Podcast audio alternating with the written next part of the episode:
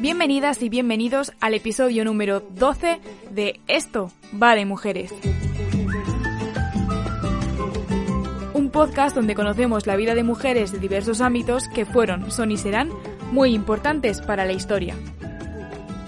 Mi nombre es Irati González y la protagonista de hoy la he elegido en celebración al Día Internacional del Libro, que fue el pasado viernes 23 de abril.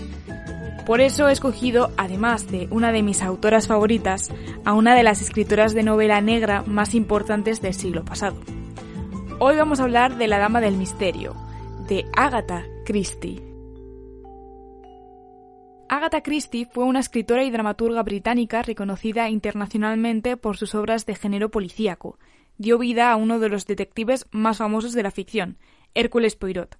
En total escribió 66 novelas negras dos matrimonios, una vida llena de viajes que la inspiraron en algunas de sus obras, una hija, dos guerras mundiales y hasta una desaparición misteriosa. Su vida es de esas que llamamos de película. Así que vamos a rebobinar en el tiempo para conocer juntas quién fue Agatha Christie. Agatha Marie Clarissa Miller nació en Torquay, Reino Unido, el 15 de septiembre de 1890. Su nombre es una conjunción de los nombres de su abuela, Marie, y su madre Clarissa, y por supuesto, Ágata. Por una ocurrencia que tuvo un amigo de la familia, camino de la iglesia para bautizarla, asegurando que era un nombre muy bonito. Su madre, la inglesa Clarissa Boehmer, y su padre, el neoyorquino Frederick Alba Miller, tuvieron cuatro hijos en su matrimonio, y Ágata ocupaba el puesto de hija menor. La propia Ágata dijo que el matrimonio de sus padres era el de dos personas que se amaban tiernamente.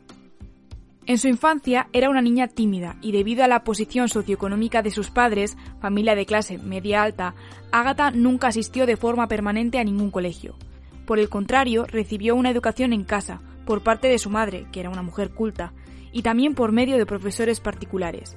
Además de los estudios básicos, también dio clases de canto, lo que por un tiempo la ilusionó a idear su futuro como cantante de ópera. Bordaba y ayudaba en la cocina y el jardín. A pesar de su afición por cantar, la timidez y el nerviosismo que le producía cantar frente a un público le hizo comprender que aquello no era lo suyo. Agatha era una niña mimada y consentida. A pesar de esto, no le gustaba jugar con los juguetes que le compraban, prefería a través de su imaginación crear personajes ficticios que la acompañaban. Vamos, los amigos invisibles de toda la vida. Pasó de imaginarse a una familia de gatitos parlantes a una mujer que llamaba señora Green, que tenía 100 hijos y eran como unas criaturas entre niños y perros. Sí, no sé, algo un poco surrealista, ¿no? Digno de Dalí, pero sí, estos eran los amigos invisibles de nuestra Ágata. A pesar de tener una hermana y un hermano mayores, estos tenían 11 y 10 años más que ella, así que no convivió mucho con ellos en la infancia, ya que ellos estaban en internados en Harrow y Brighton.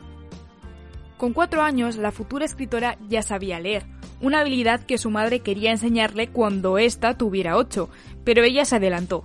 Como consecuencia, su padre sugirió que ya que sabía leer, ahora debía aprender a escribir.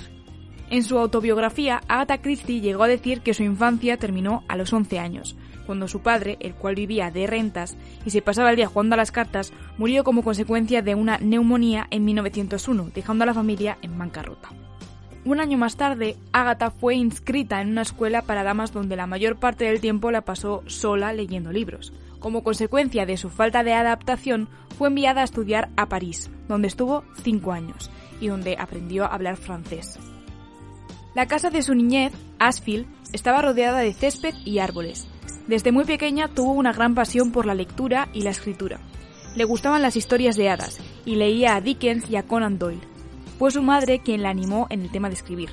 Todo surgió un día que Agatha se encontraba en la cama pasando una gripe, tendría unos 16 años. Clarissa le propuso que para entretenerse podía escribir un cuento, ya que para aquel entonces Agatha ya había leído todos los libros de la casa. Ese cuento fue el primero de muchos otros, que tiempo después Agatha describiría como tristes y sentimentales. La joven escritora viajó mucho con su familia en la adolescencia, visitó Egipto, donde pasó una larga temporada con su madre que se encontraba enferma y necesitaba un clima más cálido. Además de cuentos, también escribía poemas. Intentaba hacer llegar sus cuentos a las revistas, pero éstas se los devolvían sin leerlos.